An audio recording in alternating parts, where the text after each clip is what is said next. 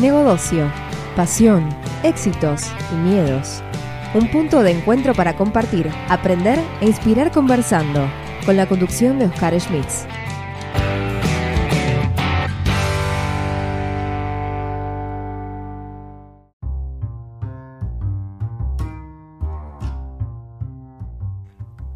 Todo esto es posible gracias a la aplicación Anchor.fm, una aplicación gratis que te permite grabar y editar, agregar música desde tu celular o desde tu PC. Anchor nos permite distribuir además todos nuestros podcasts en todas las redes conocidas de música y podcast como Spotify, Apple, Google, entre otros. Puedes bajarte la aplicación directamente desde Android Store o Apple Store o directamente ir a la dirección anchor.fm y empezar ya con tu podcast. CXO Community. CXO Community. panel se llama Hackers versus CSO. Eh, va a estar moderado por Oscar Smith de CXO. Bueno, gracias. Para los que no me conocen, me llamo Oscar Schmidt. Eh, bastante cerrada, digamos, la reunión de hoy. Ya hicimos este panel, en este caso lo, lo, lo organiza obviamente, pero este, los hacemos en las jornadas nuestras en CXO Committee, donde enfrentamos, bien Chema, tranquilo, eh, enfrentamos hackers contra oficiales de seguridad. Ahora hay uno que está justo en una conferencia que le tocó ahora, pero ya está subiendo. Eh, quiero agradecer a Checkpoint, que es uno de los que auspició y organizó este panel. bueno. bueno, no sé cómo quieren empezar, pero yo tengo un par de, de, de preguntas. Eh, hablar, el último tema que dejaron picando es el tema de la defensa. La defensa, ¿no? Eh, ¿qué, qué, qué piensan ustedes que deberían pensar los oficiales de seguridad de este lado que estamos, los hackers? Topo, sé suave, porque empezaste la otra jornada, empezaste así como con misiles teledirigidos. No, no, fue, fue tranquilo. ¿no? Okay. Creo que fue tranquilo. ¿Qué, qué, qué, qué, estás, qué pensás que los hackers deberían complementar las actividades de los oficiales de Sí, seguridad? sí. Yo creo que algo que pasa mucho es que muchas empresas, o, o- no, no los oficiales de seguridad, a veces las empresas tienen un poco de temor a, a contratar hackers para, para que los eh, orienten o los ayuden en, en- en esas tareas. Eh, creo que, en, en mi opinión, es una práctica que debería llevarse porque muchas de las personas que están acá eh, están más del... eh, si bien algunos son tienen un cargo administrativo de, manager, de management, empezaron como, digamos, como hackers y siguen y saben lo que es estar en el, el día a día con la tecnología y es ese tipo de persona y con, con el conocimiento que quieren tener de su, de- en su equipo, digamos. Creo que eso es para, para, para comenzar a hablar, digamos, porque me parece que todo, hoy se, se- lo que sonó mucho en el último tiempo de Lulsec, Anonymous, grupos de hackers atacando corporaciones, eh, y todo eso perjudica un poco tal vez la imagen de, los, de, la gente que hacemos eh, seguridad, ya sea ofensiva o defensiva, pero digamos que lo hacemos de forma responsable.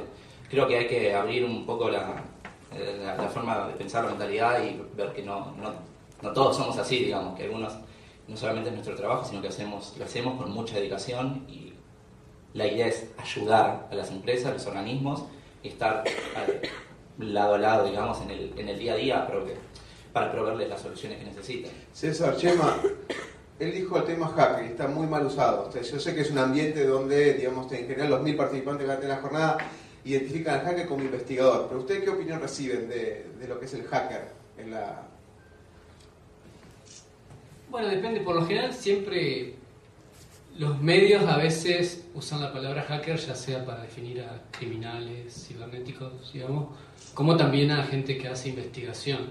Entonces el término se confunde por ahí de, tomarlo mal o bien. Pero bueno, no, la idea no es hablar de, qué significa la palabra hacker, eh, porque bueno, siempre es, a algunos les gusta una definición, a otro otra, pero en realidad para mí es Hacker es una persona que le apasiona la tecnología y que, que busca hacer cosas eh, innovativas, creativas, para ya sea por hobby o para buscar soluciones a problemas específicos.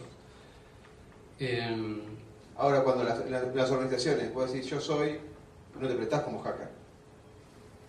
No, pero podría serlo, depende la, La amplitud mental del oficial Claro, de y la impresión que yo quiera causar.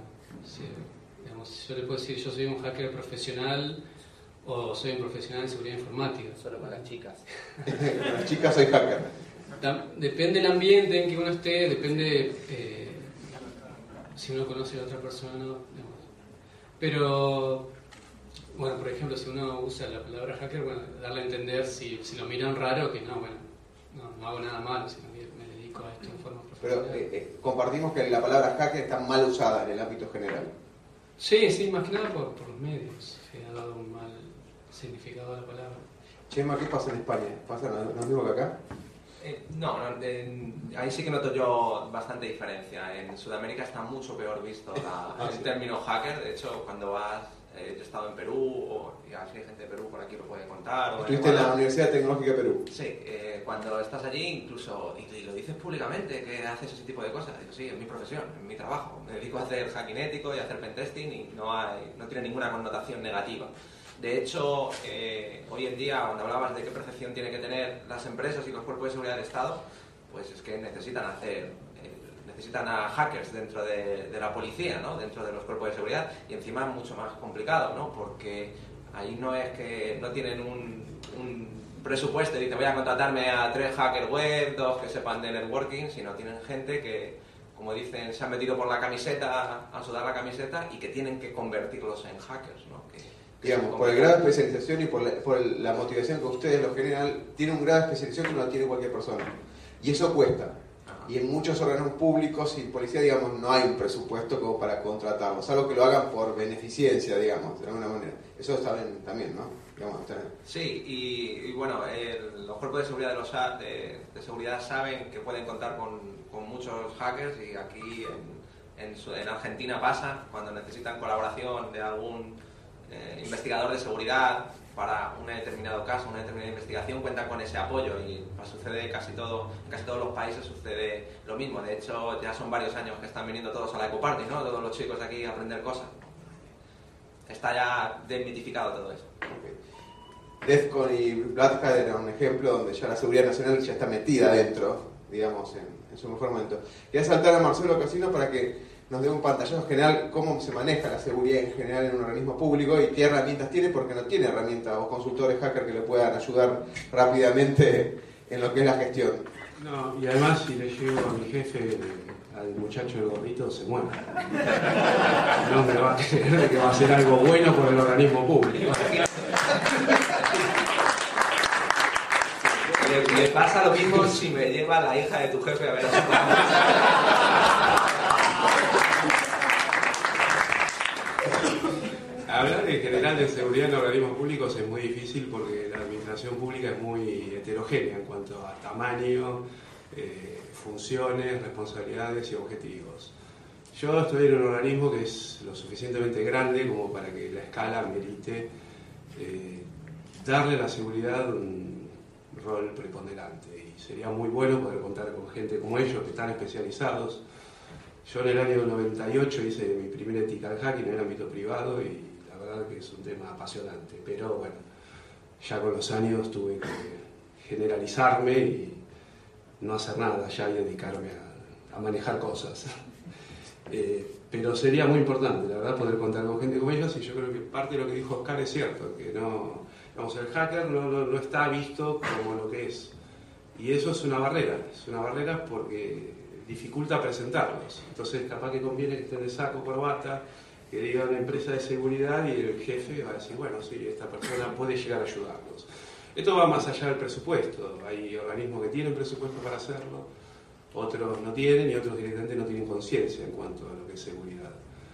Hay algunos intentos centralizados, que es la jefatura de gabinete de, de ministros, a través de la ONTI, que es la Oficina Nacional de Tecnología y la Información, que está tratando de centralizar y de impulsar políticas de seguridad desde el año 2006. Yo en el organismo que estoy en particular, venimos desde el 2004, en realidad con políticas propias, en realidad mucho antes, porque el primer firewall lo pusimos en el año 95 pero digamos así, tratando de darle un- un- una estructura a todo el tema de seguridad y que la dirigencia política tome conciencia es bastante reciente.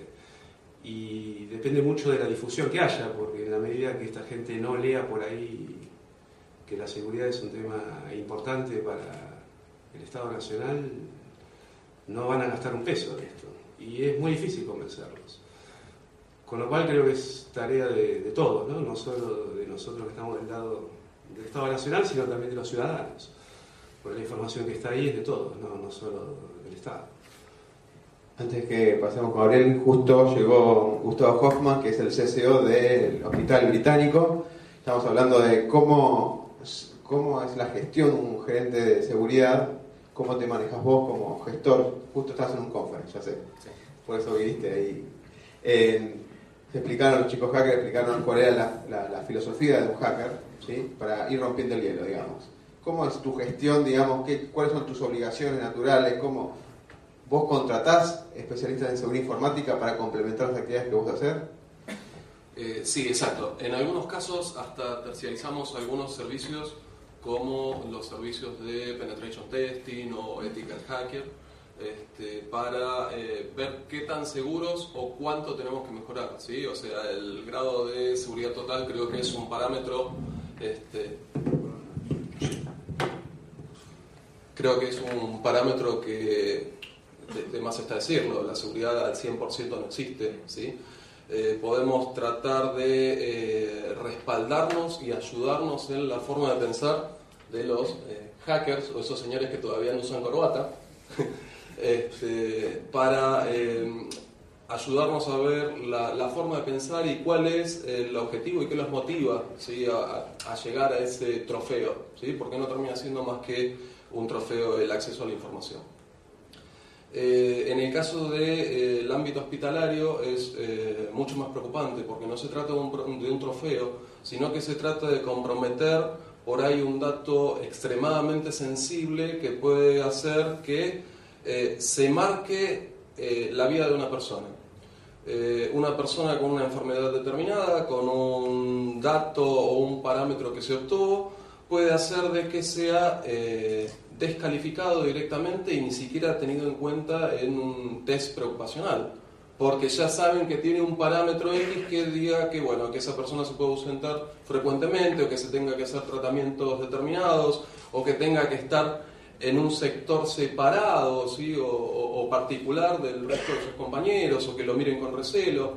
Entonces es mucho más fácil evitarse todos esos contenidos si puedo acceder a esa información. Entonces es muchísimo más crítico y entonces en estos casos ya el desafío pasa de este, impedir eh, de la mejor forma posible este, que este, esa información sea expuesta. Obviamente con todas las medidas internas, con todas las medidas perimetrales y fuertemente con los grados de concientización de los usuarios de la red interna. Gabriel, te queda algo que por eso te dije lo último. ¿Los hackers son delincuentes? Eh, Es, así como pregunta, ¿viste? Como para que Chema se acomode la, la- gorra y viene el, revés. eh. A ver, volvamos a empezar. Eh, la delincuencia está en la naturaleza humana, por empezar.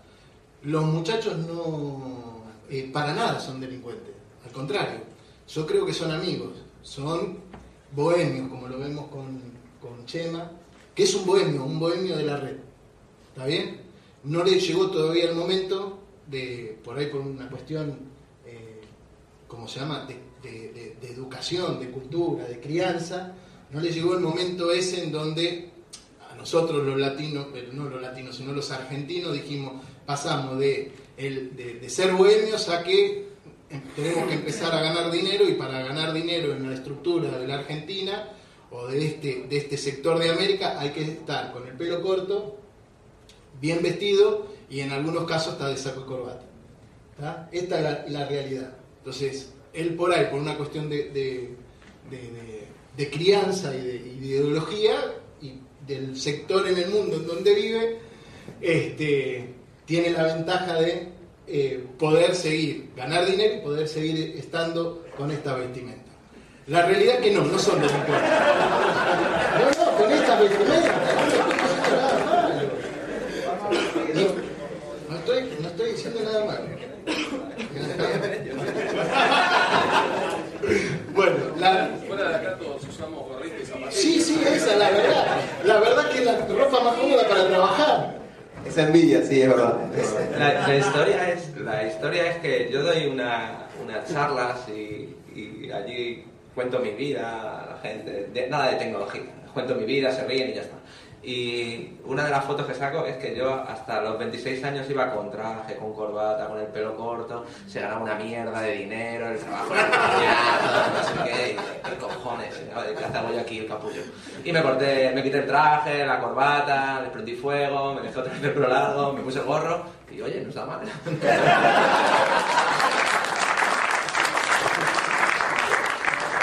Bueno, la realidad es que no, no son delincuentes. Lo que sí, la, verdad es que los delincuentes utilizan todas las herramientas que ustedes, con bondad, ¿sí? los hackers, con mucha bondad, porque creen que siguen, Internet siguen estando en el living de la casa, o en el taller, o en la oficina, ¿sí?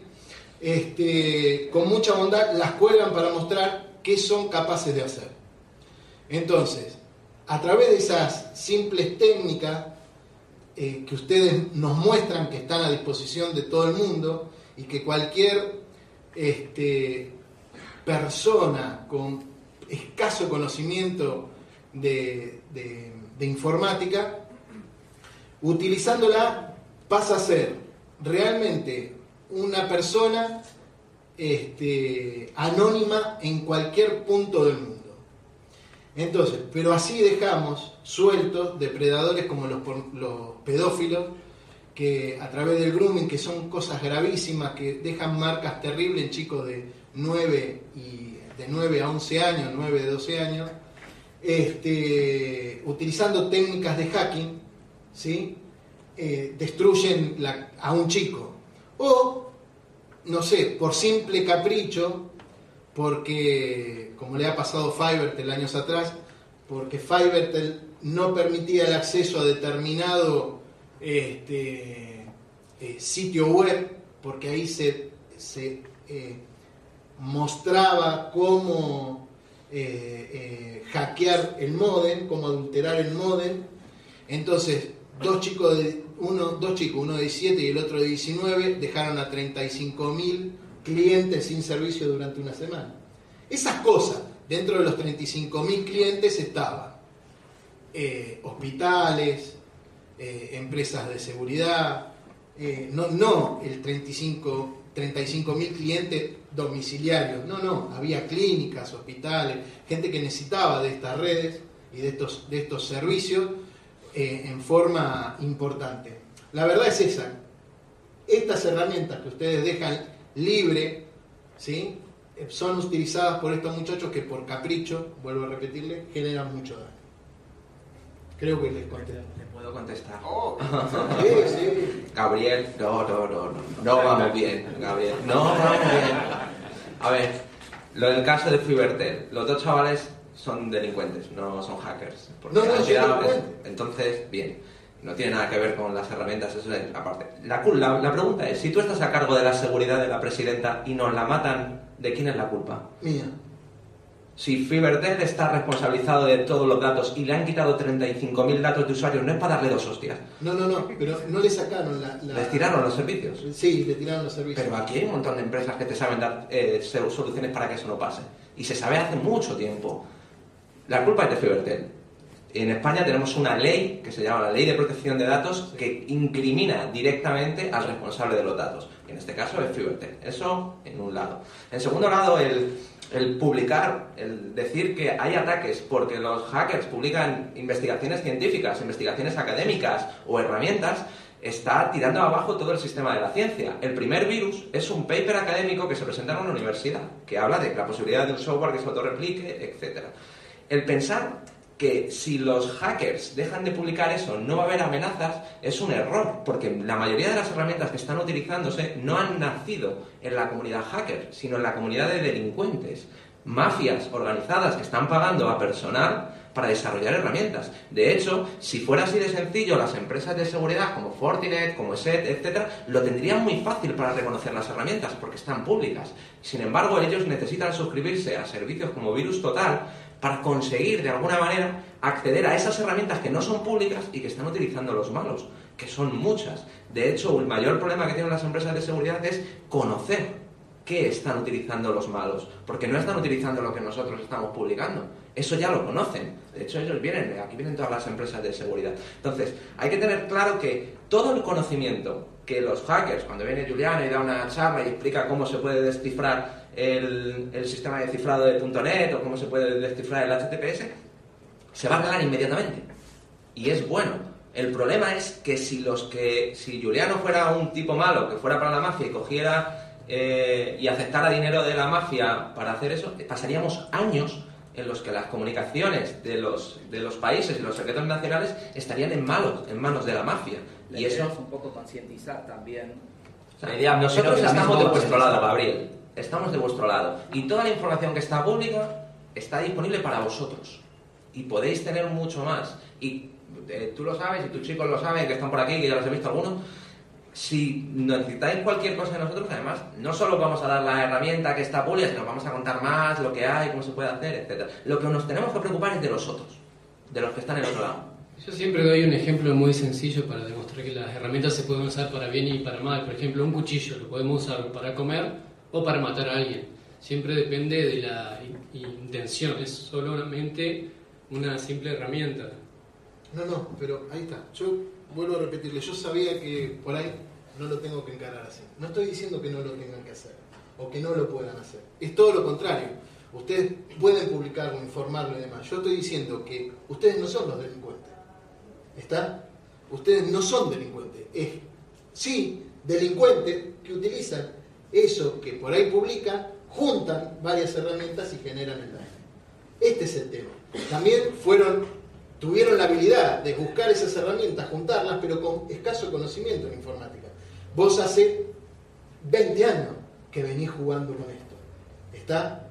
Este pibe con 17 haría 6 meses que estaba analizando cómo joder a Fiverr. Eso es lo que te quiero decir. ¿Me entendés? Hay, es, esas cosas que quedan colgadas. Un- uno de los problemas que uno de los- meter en la ecuación. Gabriel, meter en la ecuación que la herramienta tiene algo de que ver en la consecuencia es como No, echar a, a una, a la constructora que ha hecho un edificio que alguien mató a una persona con un ladrillo que se cayó del edificio y le dio en la cabeza. No, es, está muy rebuscado, está metido ahí demasiado torticero, que se puede hacer daño de muchas maneras y la herramienta es como decía César, ¿no? es, es un cuchillo. Aquí es más fácil comprar una pistola en Argentina que hacer un daño con un malware. Y las empresas que exportan eh, pistolas no son delincuentes. Y aquí vienen pistolas porque se compran, hay un montón en las calles. Y, y es legal, y es un negocio legal y tal. Y nadie se les dice a los de las empresas, oye, que es que porque vosotros hacéis pistolas que matan, eh, ha matado este a una persona. Ahora, yo te voy, a, te voy a dar un ejemplo peor. Nosotros vivimos, tenemos un grave problema peor todavía. Yo no sé cómo es en otras partes del mundo, pero tan, tan el tema de Internet para todo no existe.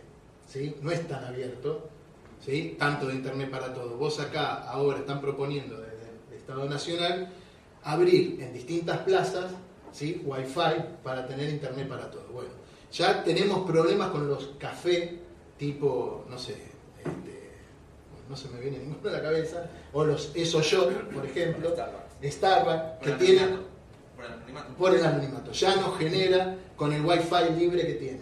Y lo peor que estamos viendo, que ya no es que van a sentarse a Starbucks o al, Eso Shop, se sientan en la calle, ¿sí? desde un auto. Entonces, ya tenemos esos problemas. Por ahí no necesitan tanto el tema de las herramientas. Yo lo que te quería decir era que eso es lo que está hoy pasando. Los delincuentes, no digo que ustedes son responsables ni nada por el estilo, ni que no lo pueden hacer. Al contrario, ni que eso, la herramienta que ustedes cuelgan es ilegal. No, no estoy diciendo eso. Estoy diciendo que tenés ese grupo de muchachos que por capricho, sí, maldad o conveniencia, utilizan esas cosas. No tenemos hacker, eso es lo que le quiero decir. No tenemos hacker que son delincuentes. Salvo en que los hay. que los hay, en algo muy contratado, en algo muy especial, muy específico, en ataques dirigidos, pero no, no generan daño a, a un pibe de nueve años. Eso es lo que te no tiene nada que ver la tecnología. El pederasta es un pederasta y es un pedófilo y no tiene nada que ver la tecnología. Y antes existían, antes de Internet igual, y llevan años y años existiendo. A la plaza sacarle fotos No a tiene, nada, chicos. no y- tiene nada que ver con la, la tecnología, ha cambiado el medio porque tienen internet y, Eso- eso- pero no están utilizando, y eh, de hecho muchas veces no utilizan ninguna herramienta, lo único que utilizan es el, la- la- el engaño de siempre, buscan a un, a un chavo en internet que ha puesto su dirección de correo electrónico de Messenger y la agregan con una falsa, no utilizan ninguna herramienta y el resto es todo eh, chatear y convencer y, y ya está. O sea, es, es difícil ahí meter la- la- el concepto de, de la tecnología para, para delinquir. Y lo que ha dicho Nico es fundamental, es que los malos que están trabajando para los malos, también los hay muy buenos y nunca los cogen y hacen muchas más cosas que ni tan siquiera están, ni tan siquiera se saben. De hecho, el, pues aquí el caso de buscar Viagra en las páginas web de los organismos oficiales, que buscan chip Viagra en los dominios, y hay cientos y cientos. A veces lo que pasa es lo que él le está diciendo me parece que yo entiendo en parte. Entiendo lo que Sa- decir, pero- Saquemos la- el tema de delinquir. Yo, por ejemplo, en este organismo tengo, en un momento prohibimos los juegos en las PCs. Con lo cual casi nos prenden fuego y nos echan del, del- lugar, ¿no? Pero bueno, logramos imponer políticas de seguridad, no hay más juegos.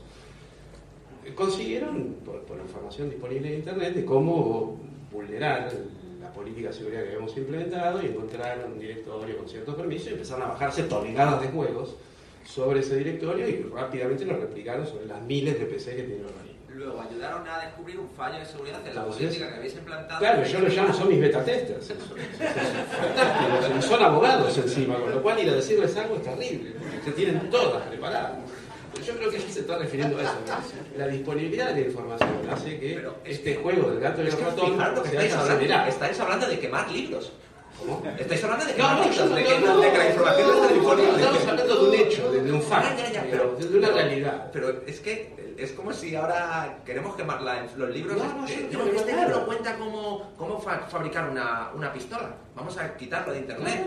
Es que hay cómo hacer bombas en internet. No, ese no es el planteo. No, no, yo sí, pero que planteando el la momento en- pero en el- información genera este tipo de escenario, ¿no? Donde o sea, la información es existe. enorme. La Ya información existe. Es como decir que la capacidad de leer es como decir que la capacidad de leer te permite hacer esto. Hagamos que nadie lea en nuestro país y arreglamos el problema. Porque la capacidad de leer. No, lo que pasa es que esto es una barra de absurdez. Entonces, yo lo llevaba al nivel de abajo y tú te estás queriendo quedar en el intermedio, pero es igual de absurdo. No. O sea, sí, el, que- el bloquear el acceso a la información es igual de absurdo No, no que bloquear el- la capacidad de acceder a ella. No, no es bloqueo porque yo, yo tuve la suerte, yo tengo correo electrónico en 1989, aparte bien. Yo tenía correo electrónico acá, éramos 200, que teníamos correo electrónico. Con lo cual vi todo el crecimiento. Entonces, acceder a un servidor FTP en sus momentos era la gloria, y eran unos pocos. La disponibilidad de información que hubo en estos 20 años es tremenda. O sea, e- eso yo creo que es lo que él está tratando de exponer. Yo creo que el problema, no, no es un problema, es, es un escenario nuevo. Es un escenario nuevo que cambia todos los días. Entonces uno se encuentra con estas problemáticas. Es decir, este juego y el ratón antes no era tan fácil. Como dijo el panel anterior acá, la seguridad no le importaba a nadie hace 15 años. Hoy es un super tema. Y yo creo que va a ser cada vez peor. Y la disponibilidad y la inmediatez de- de- del acceso a la información es, es la que acelera todo esto. A eso vamos. También que haya bienes hace que la, la droga se mueva más rápida, Claro. que haya coches hace que los delincuentes fugan, se fugan antes. Sí. Sea, hay muchos más medios que cambian el escenario del, Ujú. del delincuente que no tienen nada que ver con la... Me Chema, le quería hablar a César. Antes, importante, si a, los- esos hackers malos no los coge nadie, tienen un problema. Acá es, no los agarran. Acuérdate, pequeño detalle, ¿no? Porque. Bien, César, dale.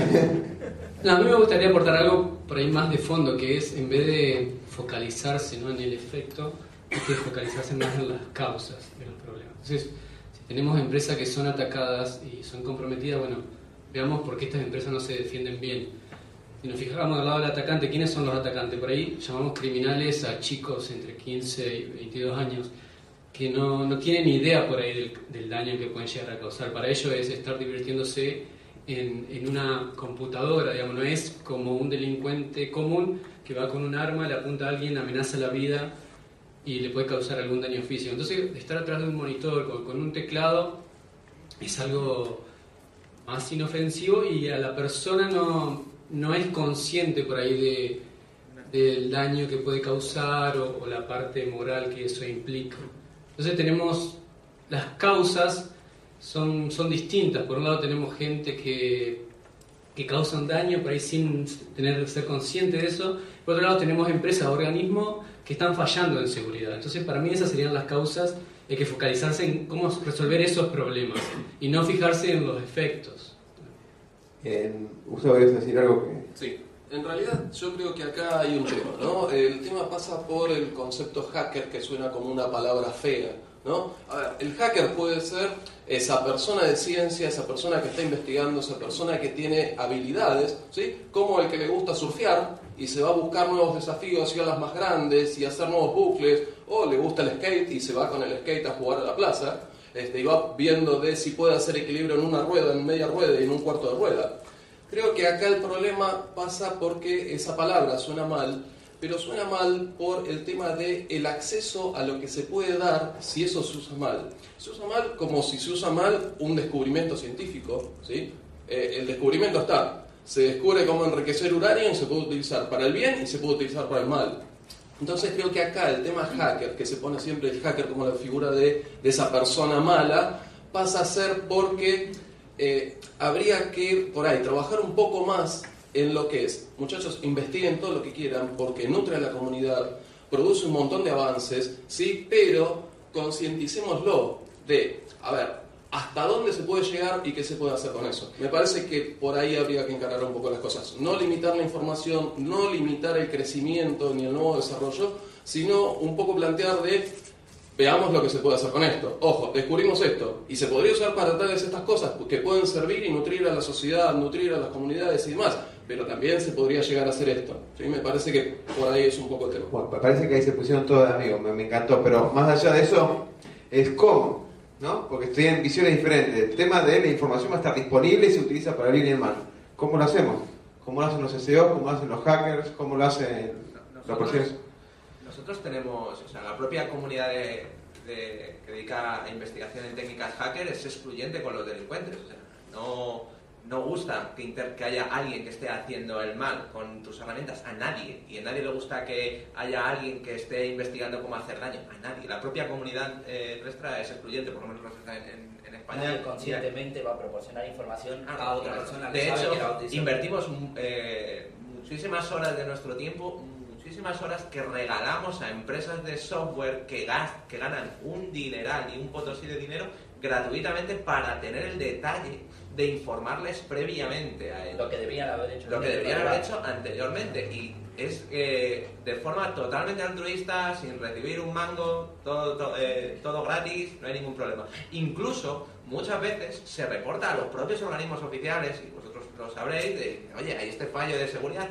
Incluso después de haber recibido la callada por despuestra N veces, porque es fácil preguntar al público cuántos habéis reportado una vulnerabilidad y no os han hecho ni puto caso alguna vez en vuestra vida, ¿verdad? arriba?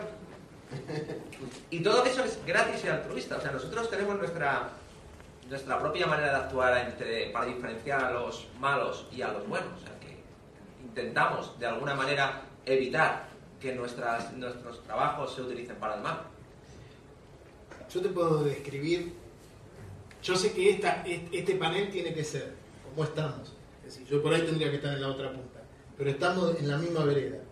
Vos no cruzaste la vereda, eso es lo que te quiero decir. Acá cuando nosotros, en, la jer- en nuestra jerga, cuando decimos alguien bajó el cordón o cruzó a la otra vereda, estamos diciendo que se pasó al, al bando oscuro. ¿Está bien? Nosotros estamos sentados en la misma línea, hablándole a la gente. Eso, está por ahí estamos en extremos distintos, pero sobre la misma calle. ¿Entendés? Sí, sí, sí. Nunca digo que, por eso yo arranqué diciendo, ustedes, pienso que el hacker no es el delincuente, el delincuente es quien utiliza todo esto que ha usado. Delincuente es el que usa un revólver, yo no, no a Smith, ¿sí? a Smith Wesson no lo, no, no lo acuso de haber inventado el revólver y convertir a mucha gente en homicida. ¿Está bien? Esta es la realidad. Por eso te digo, eh, lo que tenemos no son hackers, son delincuentes.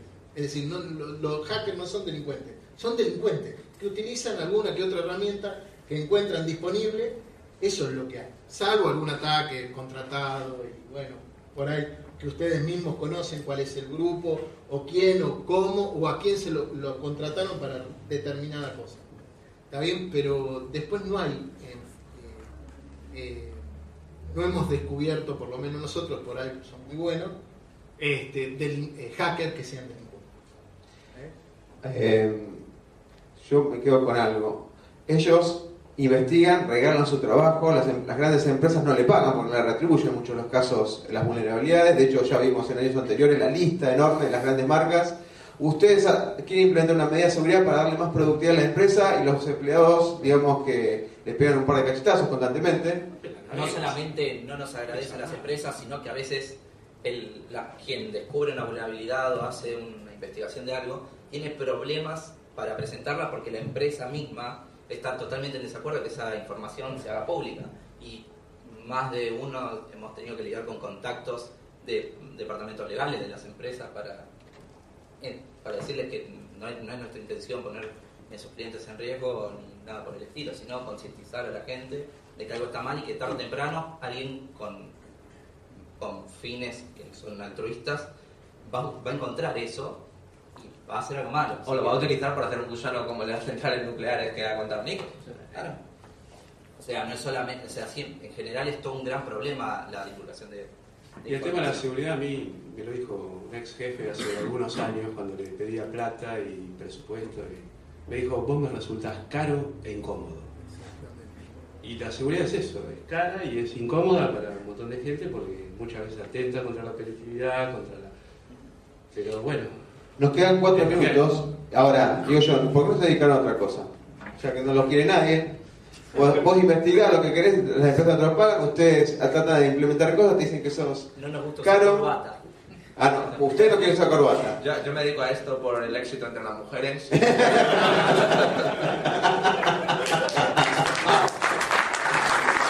César, ¿por qué te dedicas a esto? Porque me gusta, siempre me apasionó, nunca me importó la parte económica, siempre era un desafío. Y bueno, no concuerdo por ahí que dice que uno tiene que estar bien vestido o algo, porque yo tengo una empresa, eh, soy directivo de otra empresa y vivo re bien, tengo bastante mal vestido, ¿eh? dinero. No, digo, le decía, a él, pero él también tiene una empresa, es millonario, digamos. No, no significa que porque no nos pongamos eh, saco y corbata no nos, nos vaya. Pero vos, bien. vos entendés que hay una predisposición en la sociedad a pensar. Sí, ver, sí, eso es porque a ver, digamos, evaluamos ¿Tu a hija, una persona a través de hija se la espejos. presentarías a Chema así sin conocerlo? No sé, yo. ¡Epa! ¡Epa! Se lo presentarías a un Gabriel un poco con un par de años menos. Uno Pero- tiene que. digamos, pelear contra los prejuicios, digamos, es algo importante. digamos, porque siempre uno cuando ve a alguien, una persona, lo pasa por sus filtros y de ahí decide si es buena persona o no. Por ahí hay que tratar de obviar esos filtros que uno tiene por ahí instintivamente y fijarse más en, en las capacidades de las personas, en los conocimientos. Es parte de esa concientización también, ¿no? Sí, hoy, hoy es la, la era del, del conocimiento, digamos, una persona tiene más o menos valor según el conocimiento que tenga. Y, y así, digamos, teniendo mucho conocimiento, no importa que si andes en slip por la calle, que te va a ir bien porque ahí eh, vos estás aportando algo a la sociedad, ya sea a una organización sin fines de lucro como a, a una empresa, digamos, sos un- una fuente de generar valor, digamos. Correcto. Nos quedan dos minutos, Gabriel. ¿Por qué elegiste lo que dijiste? Eh, en principio, mi por- totalmente, total desconocimiento. Yo, a ver, me dedico, yo hace 28 años que soy policía. Eh, los últimos casi 12 dedicado a la investigación de, de delitos informáticos. ¿sí? Porque en verdad que son delitos en donde se utiliza eh, eh, eh, computadoras o, alguna técnica informática. Y la verdad que a medida que fueron pasando los años, cada, cada vez me fue apasionando más y hoy vimos que no hay delito, no hay delito, no hay ni uno que no se pueda resolver con este, buenas capacidades técnicas. No hay un solo delito que no se pueda resolver. científico-técnica, no hay nada. Entonces estamos, yo por lo menos en esta fuerza que es muy nueva, estoy probando por eso. Eh, uno de los pasos que me, me está en el futuro es la incorporación de, entre comillas, varios hacking al, al cuerpo y a la, como se llama el área que nos pertenece. Eh, muchachos, bueno, quisiera agradecer a Chema, César, Topo, Gabriel, Marcelo y Gustavo por este panel. No tenemos mucho más tiempo, me están tirando misiles teledirigidos. Así que muchas gracias con este aplauso, lo queremos despedir.